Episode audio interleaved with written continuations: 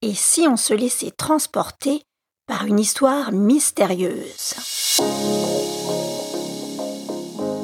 Dans l'épisode précédent, la conversation entre l'inspecteur Frédéric Larsan et Rouletabille tourne rapidement à la confrontation. Les deux hommes semblent se sentir en compétition au point qu'ils se lancent même des invectives sur leurs méthodes de travail respectives.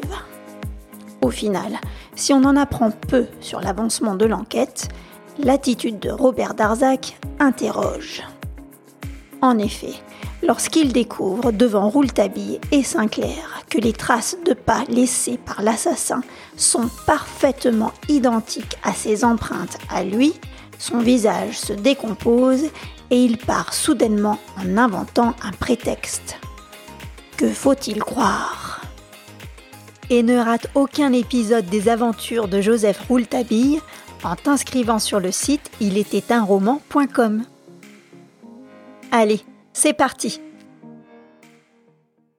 Chapitre 10 Maintenant, il va falloir manger du saignant.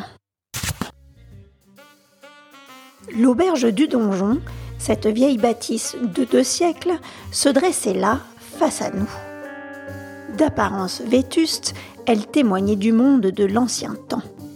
Sur sa devanture se tenait un homme affichant un air bougre et une mine bien sombre. Quand nous fûmes tout près de lui, il daigna nous regarder et nous demanda, un peu forcé, si nous avions besoin de quelque chose. C'était, à n'en pas douter, le propriétaire peu aimable des lieux.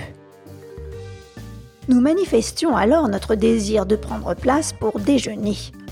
Il nous adressa un regard méfiant en nous expliquant qu'il n'avait plus aucune provision et qu'ainsi aucun repas ne pouvait être servi.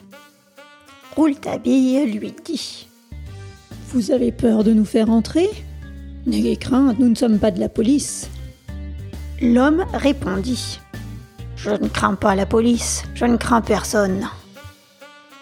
Discrètement, je m'évertuai à mimer des signes à Rouletabille pour lui faire comprendre qu'il valait mieux ne pas insister davantage. Mais évidemment, mon ami tenait absolument à entrer dans cette auberge. Il se glissa sous l'épaule de l'homme et entra dans la salle. Il me lança. Venez, il fait très bon ici. Et pour cause, un grand feu de bois flambait dans la cheminée. Nous nous en approchâmes et tendîmes nos mains à la chaleur des flammes, car ce matin-là, on sentait déjà venir l'hiver. Voilà une belle cheminée pour faire rôtir un poulet, dit Rouletabille. Ce à quoi l'hôte répondit Nous n'avons point de poulet, pas même un méchant lapin. Et d'une voix ironique qui me surprit, mon ami répliqua Je sais, je sais que maintenant, il va falloir manger du saignant. Je ne comprenais rien à la phrase de Rouletabille. Pourquoi disait-il à cet homme Maintenant, il va falloir manger du saignant? Et pourquoi l'aubergiste, dès qu'il eut entendu cette phrase, laissa-t-il échapper un juron qui l'étouffa aussitôt? Et pourquoi se mit-il à notre disposition aussi facilement que M. Robert Darzac lui-même quand il eut entendu ces mots fatidiques? Le presbytère n'a rien perdu de son charme, ni le jardin de son éclat. Décidément, mon ami avait le don de se faire comprendre des gens avec des phrases tout à fait incompréhensibles. Je lui fis remarquer et il sourit. J'eusse préféré quelques explications, mais il avait mis un doigt sur sa bouche. Cela signifiait évidemment qu'il s'interdisait de parler et qu'il me demandait le silence. Entre-temps, l'homme se mit à crier en direction de la cuisine et demanda qu'on lui apportât une demi-douzaine d'œufs et le bon morceau de viande. La tâche fut bientôt accomplie par une jeune femme bien aimable, portant une magnifique chevelure blonde et dont les beaux grands yeux doux nous regardèrent avec curiosité. L'aubergiste lui dit d'une voix rude. Va-t'en, et si l'homme vert vient, que je ne te vois pas. et elle disparut. Rouletabille s'empara des œufs et de la viande, décrocha une poêle et un grille et plaça le tout précautionneusement dans la cheminée. Il commença par battre notre omelette en attendant de pouvoir faire griller notre beefsteak. Il commanda encore à l'homme deux bonnes bouteilles de cidre. Rouletabille ne se préoccupait peu de notre hôte désagréable. Mais ce bougre de bonhomme, lui, semblait au contraire se préoccuper de mon ami. Sa tension était palpable. Tout à coup, alors que l'homme observait à travers une fenêtre, je l'entendis qui murmurait. Oh, le voilà sa figure se changea et exprima une haine atroce. Il alla se coller contre la fenêtre, fixant la route. Je n'eus point besoin d'avertir Rouletabille, qui avait déjà lâché son omelette pour rejoindre l'hôte à la fenêtre. Je le suivis. Un homme, tout habillé de velours vert, portant une casquette ronde de la même couleur, s'avançait, à pas tranquille sur la route, en fumant sa pipe. Il portait un fusil en bandoulière et montrait dans ses mouvements une allure presque aristocratique. Cet homme portant des lunettes d'environ 45 ans, les cheveux et la moustache grisselle, était remarquablement beau.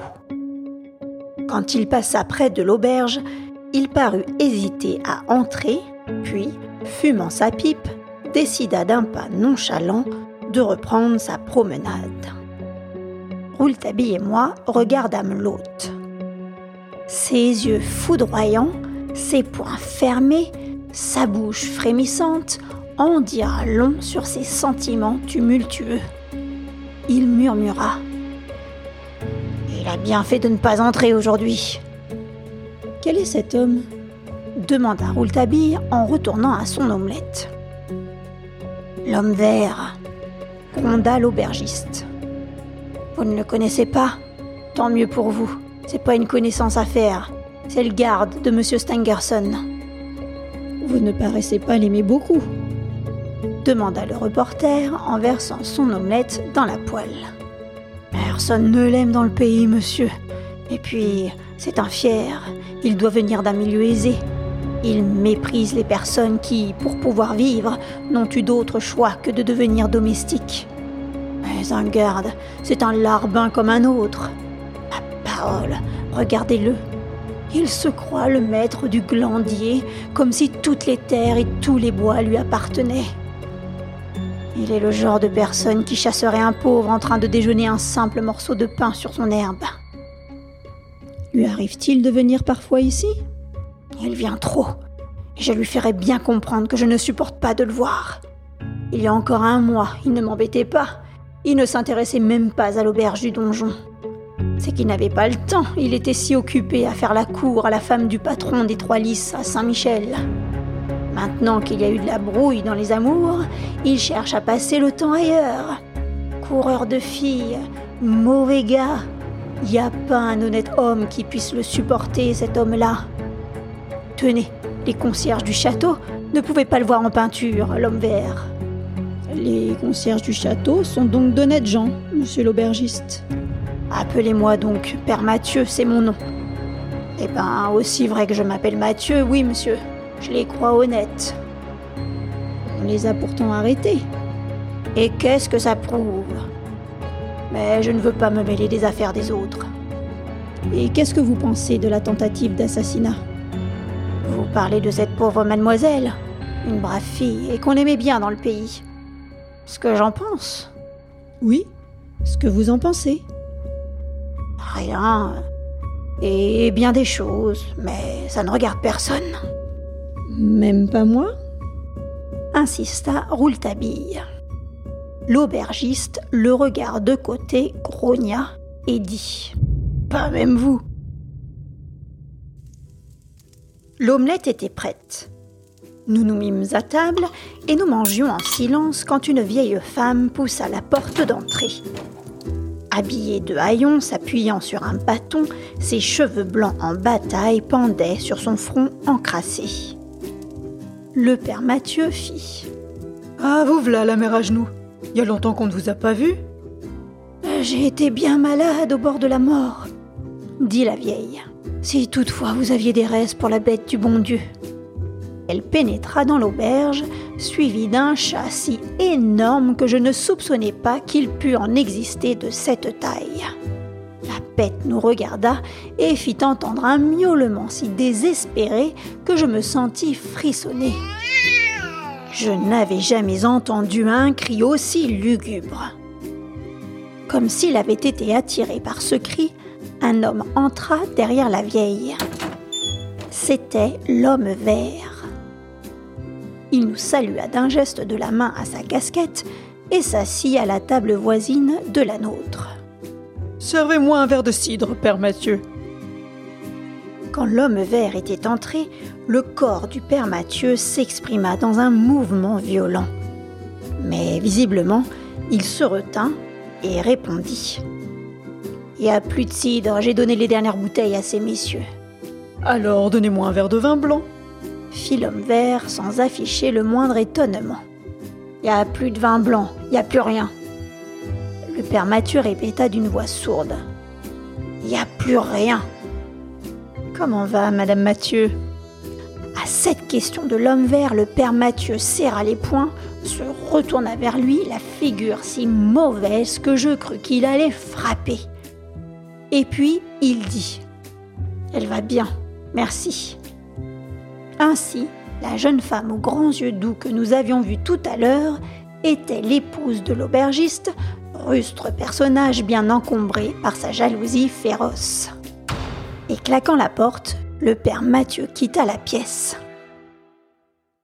La mère à genoux était toujours là, debout, appuyée sur son bâton et le chat au bas de ses jupes. L'homme vert lui demanda. Bientôt huit jours qu'on ne vous a pas vu. Vous avez été malade, mère à genoux? Oui, monsieur le garde, je ne me suis levée que trois fois pour aller prier Sainte Geneviève, notre bonne patronne. Et le reste du temps, j'ai été étendue sur mon lit. Il n'y a eu que la bête du bon Dieu pour me soigner. Elle ne vous a pas quitté Ni jour, ni nuit. Vous en êtes sûr Comme du paradis. Alors, comment se fait-il, mère à genoux, qu'on n'ait entendu que le cri de la bête du bon Dieu toute la nuit du crime?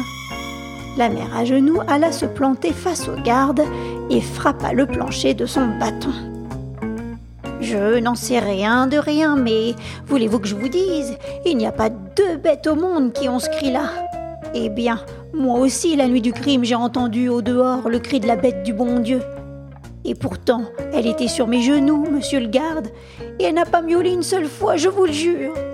J'ai fait ma prière quand j'ai entendu ça, comme si j'entendais le diable. Je regardais le garde pendant qu'il posait cette dernière question, et je surpris sur ses lèvres un mauvais sourire moqueur. À ce moment, le bruit d'une dispute grinçante parvint jusqu'à nous.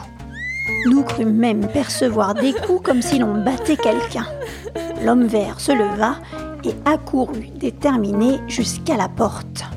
Celle-ci s'ouvrit, l'aubergiste apparut et il dit au garde Ne soyez pas effrayé, monsieur le garde, c'est ma femme qui a mal aux dents.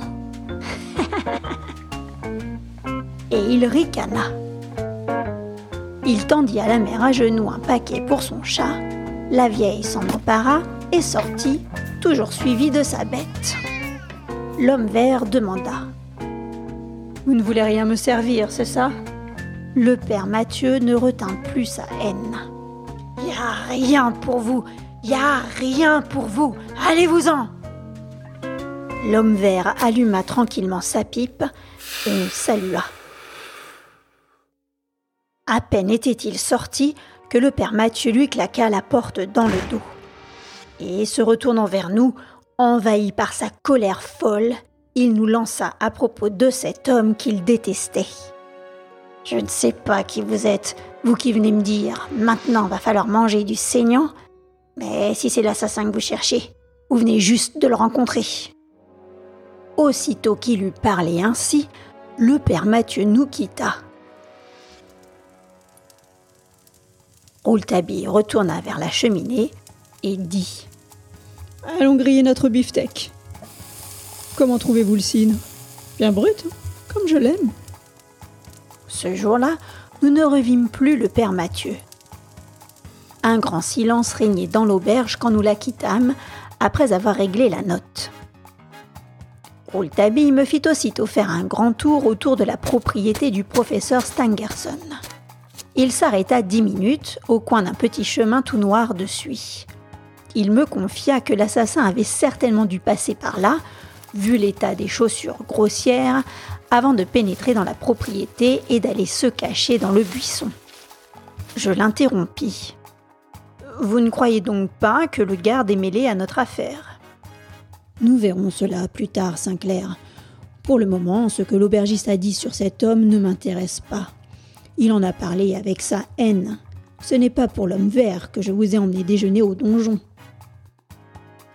Puis, ayant parlé ainsi, Rouletabille se glissa avec grande discrétion jusqu'à la maison des concierges, arrêtés le matin même. Je me glissai derrière lui. Grâce à une lucarne restée ouverte, il s'introduisit avec agilité à l'intérieur de la maisonnette. Il en ressortit dix minutes plus tard en disant ce mot qui signifiait dans sa bouche tant de choses. Parbleu Et alors que nous reprenions le chemin du château, nous entendîmes la grande grille s'ouvrir. Une voiture arrivait. Des personnes accourues du château pour venir à ses devants. Rouletabille me montra un homme qui en descendait.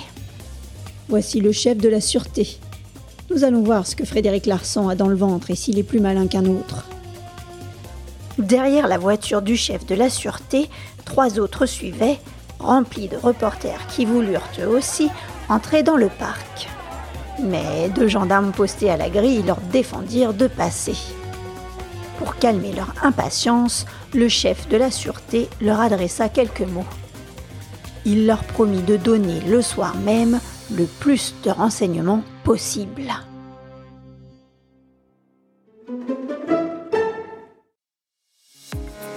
Ainsi se conclut pour aujourd'hui les aventures de Rouletabille. Parviendra-t-il à percer le mystère de la chambre jaune? La suite au prochain épisode.